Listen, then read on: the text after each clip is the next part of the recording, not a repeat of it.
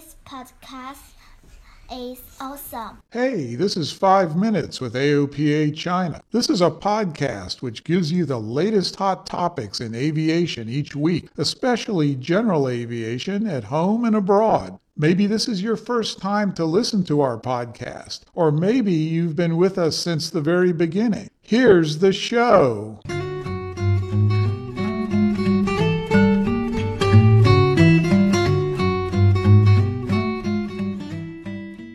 Hello everyone, thanks for tuning in to 5 Minutes with AOPA China. This is episode 46, which is meant to be very inspiring as we are going to interview an aviation geek. Hello, Mr. Guo, welcome to join us. Would you like to introduce yourself a little bit? Hello everyone, my name is Guo Jia. Um, someone call me a super aviation geek, but I would like to say I'm not good enough right now, but I believe in someday I will. I am running a small company which giving the technical support for cement industry in China also abroad. Oh man, you are the boss of yourself. And cement industry is nothing like aviation. How did you become so crazy about flying then? The reason makes me so crazy on flying. I think that was two two reasons. One is when I was ten years old my father bring me to a park, there was a retired airplane, commercial airplane, aircraft, display in the park. Um, it was a BEA Trident, which is very popular in 1960s, 1970s in China, and uh, I entered the cockpit very first time. I watch everything. It's so interesting. I almost spent half an hour to sit on the captain's seat and try to touch everything I can reach. From that time, I start interested in playing. And uh, another reason is when I was studying abroad, every time I'm missing home, I went to the airport. I found a pub next to the runway, just to sit there, watch the plane take off and landing every day. I start to imagine maybe one day I can fly a plane landing there.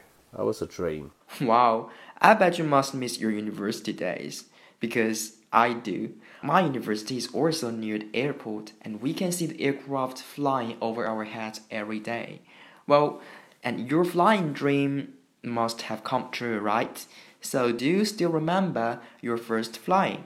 The first time I fly a plane myself was a 4th of March 2017 in Jiushan Airport. The plane is a Cirrus SR20. It's quite good plane and easy to control. I try my first to take off, and after a few time, few minutes practice, I and with the captain's help, I finished my first landing. It is amazing. It is amazing. How many types of aircraft have you already flown so far? I was flying five types of plane already till today. Five, nice. And they are Cirrus SR20, there are Robinson HR200, Piper Cherokee PA28, it was a Cessna 172, and uh, a Diamond DA40. And so, tell us one of your most memorable experience. The most memorable flight? Um, it was last year. We went to Britain to have a flight. I was in a Robinson HR200. I tried my first time the night flying. We're taking off from the airport named uh, Carlisle Lake District Airport, and we have the crossing.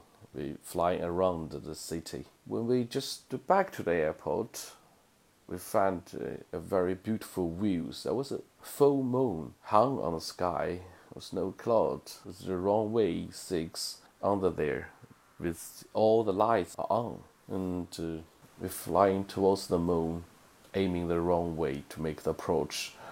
That was a very beautiful view. So flying towards the moon. Were you in a fairy tale? That is the most picturesque description I've ever heard. I took a picture and the picture doesn't mean anything because it's so beautiful. Um, you didn't go there alone, right? I remember the aviation geeks like you always have your own tribe. And even I have joined you once because you organize flying events from time to time. Would you like to share more information about that special community? The name of uh, our organizations is called Ge, and Ge is the nickname of the founder. The members in this organization are from different part in China, and they're doing different works. Some of them are running their business, some of them work in a bank, be a doctor, be a captain in the airline, and some of them already finished their global flying by a self-building RV-8 experimental aircraft. You know, uh, people from different parts of the world to join these organizations because they have the same dream of flying.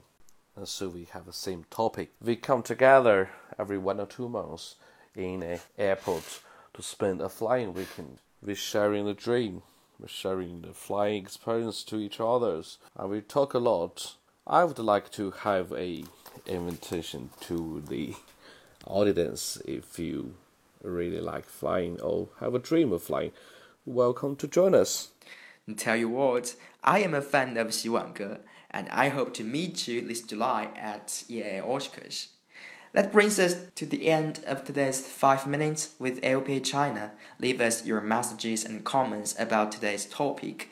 And you can always find us on WeChat, Facebook, Twitter, Himalaya, and any podcast application on your phone. See you next week.